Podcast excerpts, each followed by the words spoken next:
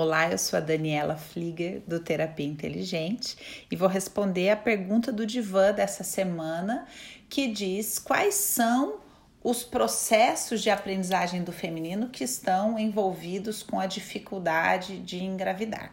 Então, eu imagino que essa pessoa que fez essa pergunta ainda está é, lidando com o admitir ou não se sinceramente ela tem problemas para engravidar ou não, porque ela coloca como aprendizados, né? Então, eu quero trazer aqui primeiro uma questão para todas as mulheres que têm dificuldade de engravidar, que estão lidando com essa questão. Vai ser mais rápido se você deixar o problema ganhar o tamanho que ele tem. Uma mulher demora muito tempo para admitir que está tentando e não está conseguindo, demora muito tempo para admitir quais são todas as questões que envolvem o seu medo, por exemplo, de fazer um tratamento, de, de fazer um exame para saber se existe um problema real, de cogitar uma fertilização. Eu não estou dizendo que tem que se fazer isso, eu estou dizendo que faz parte do processo psíquico dar nome aos bois.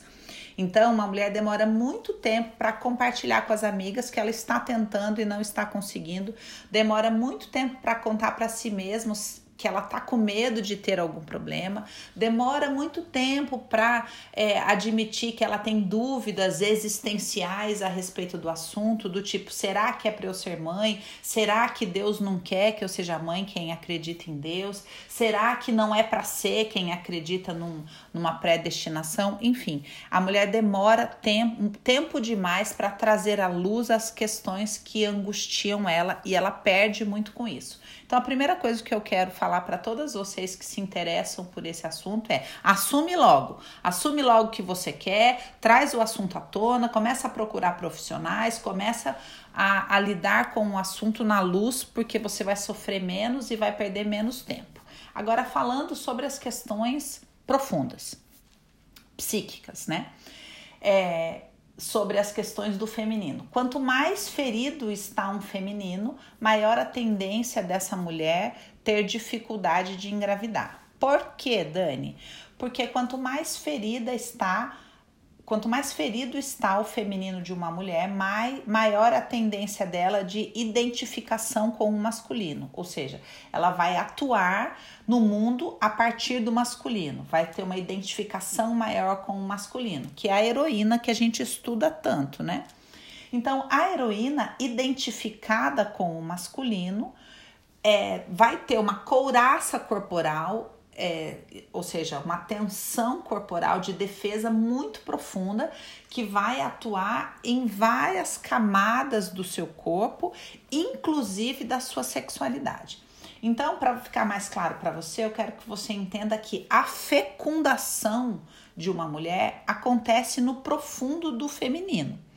Então, quando é que uma mulher vai engravidar sem ter muita noção dessas questões? Quando o fator biológico é preponderante, ou seja, quando ela é muito jovem e quando é, a, a questão biológica, né, hormonal, ela é mais acentuada do que a psíquica. Então, ela tá fértil, ela tem é, uma presença muito grande é, de possibilidade de engravidar, eu acho que vocês sabem que quando, conforme, uma, conforme vai passando os anos, né, vai diminuindo a possibilidade de uma mulher engravidar, vai diminuindo toda a força biológica do corpo dela para engravidar. Agora, quando ela é muito jovem, quando ela tá ali por volta dos seus 20 e poucos anos, é, isso tende a ser muito forte nela. Então, a tendência dela engravidar sem querer ou sem estar disponível psiquicamente para isso é muito grande. Passado esse tempo, ou seja, passado a partir dali dos 27 anos, a mulher já começa a entrar numa outra fase biológica e também psíquica, tá? E aí vai precisar acontecer um alinhamento maior, ou seja, ela não pode, não adianta só ela estar biologicamente disponível, ela precisa estar psiquicamente disponível. Ou seja, o corpo dela tem que dizer sim para a fecundação, mas o psiquismo dela também precisa dizer sim para a fecundação. E quanto maior é o tempo, quanto maior é a ferida e quanto mais passa o tempo, maior fica a ferida. Ou seja, uma mulher já tem um feminino ferido, às vezes ancestral, e aí, conforme vai passando o tempo, essa ferida vai ficando maior e, consequentemente, o masculino nela vai ficando mais forte, mais rijo e a defesa dela maior. Então, isso quer dizer que a mulher, com o passar do tempo, vai ficando cada vez mais infecundável psiquicamente, a não ser que ela verdadeiramente se volte para a cura do seu feminino. Então veja que quando uma mulher vai lidar com essas questões é, de engravidar, ela tem que ir nesses lugares profundos dentro dela. Por isso que eu comecei a fala por esse lugar. Porque gerar uma vida está ali na divisão é, da alma e do espírito, porque gerar uma vida é uma questão espiritual. Não basta você biologicamente estar aberta para gerar uma vida. Espiritualmente, você também tem que estar aberta. Então, tem que haver um alinhamento perfeito entre corpo, alma e espírito. E quanto mais uma mulher está ferida no seu feminino, barra alma, maior é a tendência dela para estar fechada para esse espiritual que proporciona uma fecundação. Por quê? Porque neste lugar, no espiritual, onde uma mulher é, está apta a trazer, a dar a vida, né, a dar a luz, a ser instrumento para que uma pessoa venha à vida, neste lugar ela tem que estar tá tudo bem espiritualmente para ela. Então eu vou trazer um paralelo aqui que é o seguinte: na Bíblia nós temos muitos casos de mulheres que vivem o profundo processo de individuação da sua identidade no assunto gravidez. Por quê?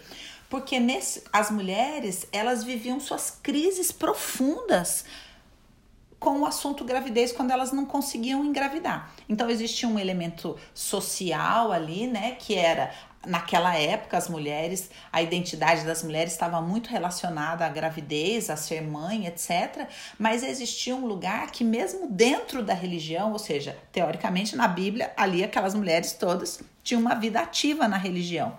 Só que a Bíblia conta dessas mulheres viverem questionamentos profundos. Por exemplo, Ana vive esse questionamento profundo do seu marido falar: "Para que que você quer engravidar?" Porque ele já tinha filhos.